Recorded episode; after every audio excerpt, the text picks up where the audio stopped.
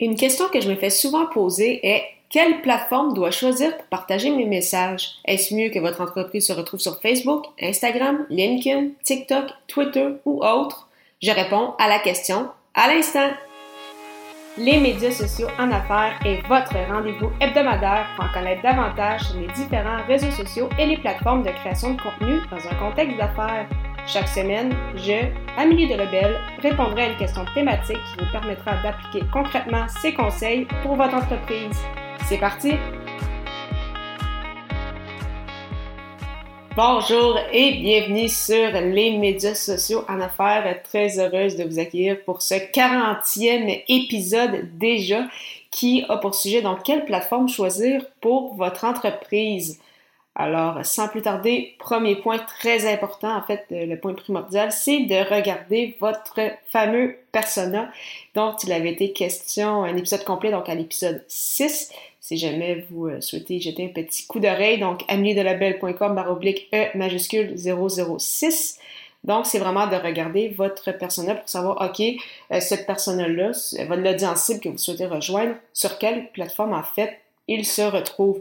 Donc, euh, de mon côté, euh, je m'adresse à différents types de, personnes. Donc, vous pouvez avoir plus qu'un persona, donc comme les entrepreneurs, les solopreneurs et les travailleurs autonomes qui souhaitent se démarquer sur le web par le biais de la création de contenu et des réseaux sociaux. Donc, comme vous voyez, j'essaie vraiment d'être le plus précis possible. Donc, quelle est votre euh, persona, votre audience cible? vous pouvez même lui donner un nom, un âge, c'est à quoi ressemble son horaire. Donc, vraiment, vous pouvez y aller très, très, très précis et justement, en étant le plus précis possible, vous saurez en fait sur quelle plateforme ces personnes-là se retrouvent et à quel moment euh, c'est mieux de le rejoindre, mais aussi de quelle façon vous pouvez en fait attirer son attention. Donc, c'est pourquoi c'est vraiment un point primordial pour savoir quelle plateforme choisir pour votre entreprise. Deuxième point, donc, y aller une plateforme à la fois. Donc, comme on l'a vu, euh, oui, le persona, c'est très important. Cependant, votre persona peut être à plusieurs endroits euh, en même temps. Donc, il peut par exemple être sur Facebook et Instagram et Twitter. Il peut être sur LinkedIn et Facebook. Donc, il peut être à plusieurs endroits.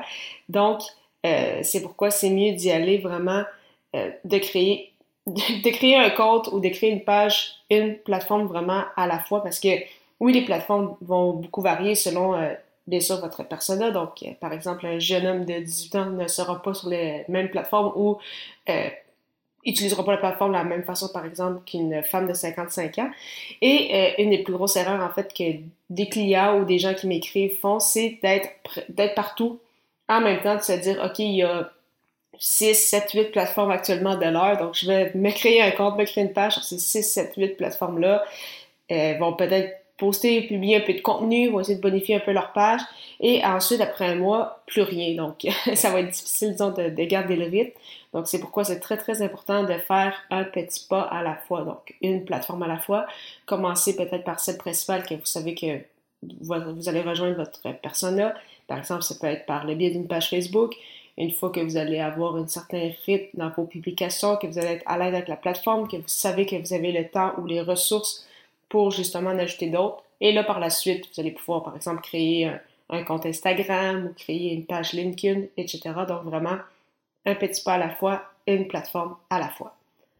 Troisième point important, justement, en lien avec votre persona et là où les plateformes choisies, c'est important de penser à votre structure. Parce que oui, avec une seule plateforme, vous pouvez peut-être y aller, disons, euh, ici et là un peu plus, ou si vous savez par exemple que vous publiez tous les mercredis, c'est tel que tel, mais dès que vous ajoutez une deuxième plateforme, ça commence déjà à devenir un peu plus euh, complexe de s'assurer de toujours publier, et non seulement de publier, mais vous assurer de publier les bonnes choses en lien avec vos objectifs, en lien avec votre stratégie, parce que oui, euh, être sur les plateformes, c'est bien. Encore là, publier pour publier, ça amène pas grand-chose comme résultat, et au final, c'est ce que vous souhaitez quand vous êtes sur les réseaux sociaux, c'est d'avoir des, résultats tangibles, des résultats concrets pour euh, votre entreprise, que ce soit de rejoindre des nouvelles personnes, de créer des nouvelles collaborations ou bien sûr euh, d'avoir de nouveaux clients. Donc, très important de créer à ce moment-là un calendrier de contenu où vous allez savoir, OK, quel type de publication que je vais créer, à quel moment